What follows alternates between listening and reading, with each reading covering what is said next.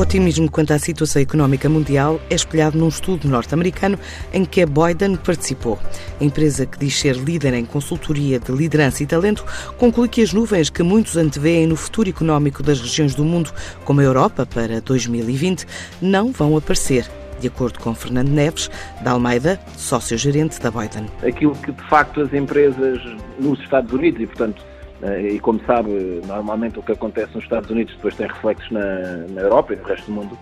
Aquilo que, que acontece é que os, os empresários e as pessoas eh, que foram abrangidas por este estudo não, não antevêem nenhuma crise, nenhuma recessão nos próximos seis meses e no médio e longo prazo não se sabe, mas isso no médio e longo prazo nunca se sabe nada, não é? Ainda de acordo com esta consultora, em Portugal a economia continua a ser marcada pela falta de produtividade, longe dos períodos de euforia, mas sem indicadores de crise. Eu acho que se podem extrapolar exatamente assim como, como, como foram ditas. Nós então somos uma economia altamente dependente do estrangeiro e, portanto, nós somos muito influenciados por fatores externos. Portanto, se não se antevê nenhuma crise em termos externos, portanto, eu não acredito que Portugal uh, vá sofrer. Aliás, ainda há pouco tempo li que já que alguma hora uma entidade oficial tinha revisto as previsões para Portugal uh, em ligeira alta.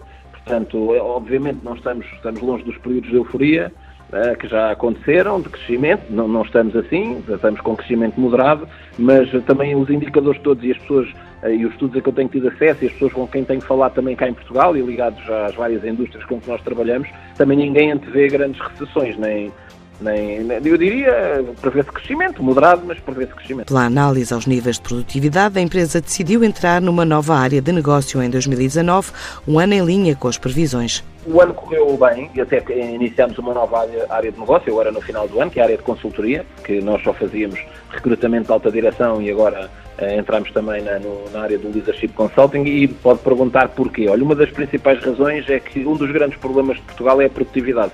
Uh, Portugal não está melhor em termos em termos globais, temos uma dívida tão elevada, temos uh, problemas estruturais e, e, todos esses problemas levam a que haja um grave problema de produtividade. E, portanto, o, o entrarmos também nesta área da consultoria em leadership, em liderança e talento, uh, é de alguma forma para conseguirmos intervir um bocadinho naquilo que é muito relevante para as organizações portuguesas, que é a melhoria da produtividade. Com mais de 65 escritórios em mais de 40 países, a Boyden não prevê a entrada em novos mercados, mas definiu 2020 como ano da consolidação da nova área de negócios. O nosso plano para 2020 é um crescimento moderado, à semelhança daquilo que nós antecipamos para a economia europeia e para a economia portuguesa. Uh, obviamente que afetado aí se calhar uh, pode ser que gere um crescimento maior pela área de consulting, que não existia este ano, portanto é natural que essa área contribua para aumentar a faturação da empresa, logicamente, mas nas linhas de negócio atuais ou atual, no Executive Search, prevemos um,